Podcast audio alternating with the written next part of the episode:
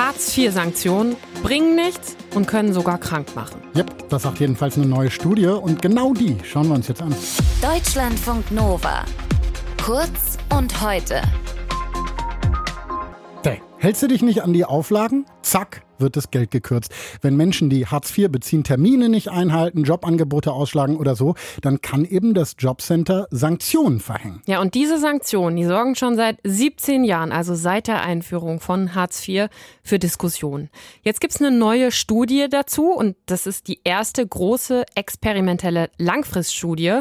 Und die kommt zu dem Schluss, Sanktionen bringen nichts und sie sind sogar kontraproduktiv. Dominik Peters aus dem Deutschlandfunk Nova Team, wer genau sagt denn das?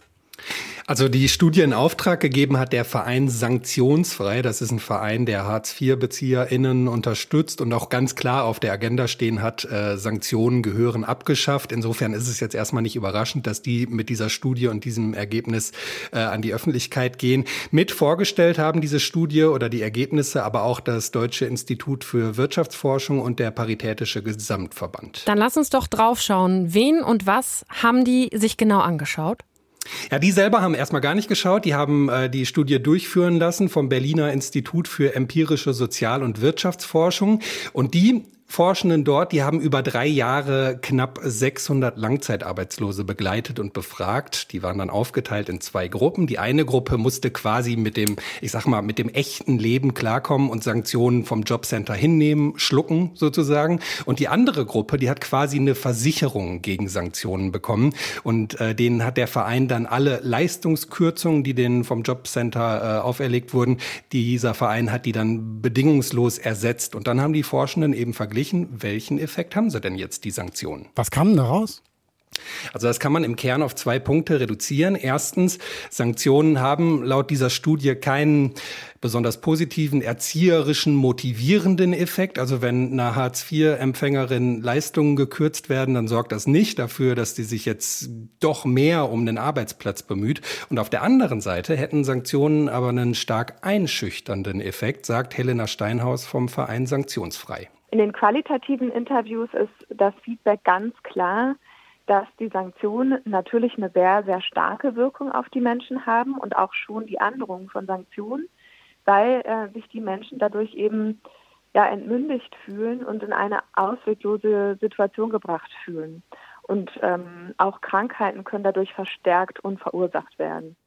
Ja, und der Ulrich Schneider vom Paritätischen Gesamtverband, der hat die Sanktionen sogar gestern ähm, mit der Prügelstrafe verglichen und die ist ja auch abgeschafft inzwischen. SanktionsbefürworterInnen, die werden aber ja jetzt sagen, also wer Leistungen beziehen will, der hat auch eine Mitwirkungspflicht. Ja, diese Argumente gibt's äh, und diese Argumente kennt auch Helena Steinhaus vom Verein Sanktionsfrei und sie kennt natürlich auch das Klischee vom faulen Arbeitslosen, der einfach sich nur vom Staat bedienen lassen will die Angst davor, die wurde geschürt in den letzten 20 Jahren. Ähm, es gibt aber dafür keine Belege, dass es da, ähm, sage ich mal, viele Menschen gibt, die das wirklich machen. Die Zahlen sind sehr gering und man kann eben ein System nicht darauf ausrichten, dass es wenige gibt, die es ausnutzen und damit alle in eine prekäre Situation führen. Dominik, hast du denn mal Zahlen für uns? Also wie groß ist das Problem eigentlich? Wie häufig werden Sanktionen verhängt? Gar nicht mal so selten. Die Bundesagentur für Arbeit, die hat nach eigenen Angaben im Jahr 2019 noch mehr als 800.000 Mal Sanktionen gegen Sozialleistungsempfängerinnen ausgesprochen das bei knapp vier Millionen Hartz-IV-Beziehern. Also ähm, ist schon, schon eine ordentliche Quote. In den letzten beiden Jahren war es dann deutlich weniger. Das hatte einerseits mit so Sonderregelungen wegen Corona zu tun und aber auch mit einer Entscheidung des Bundesverfassungsgerichts. Das hat nämlich in einem Urteil Ende 2019 strenge Anforderungen für äh, Sanktionen angemahnt, unter anderem, dass die immer verhältnismäßig sein müssen. Wie sieht's denn aktuell aus?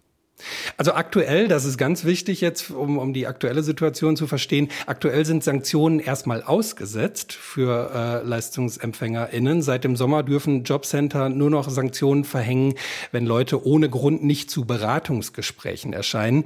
Das hat auch damit zu tun, dass Hartz IV ja ab Januar durch das neue Bürgergeld abgelöst werden soll. Das sind ja auch Unterstützungsleistungen für Langzeitarbeitslose, die da äh, in Planung sind. Aber da werden dann eben Mitwirkungspflichten und Sanktionsmaßnahmen neu geregelt. Aber auch da sind ja Sanktionen vorgesehen. Genau, ja, da gab und, und gibt es immer noch heftige Diskussionen drum, ob die Sanktionen denn reingehören oder ob man die fallen lassen sollte.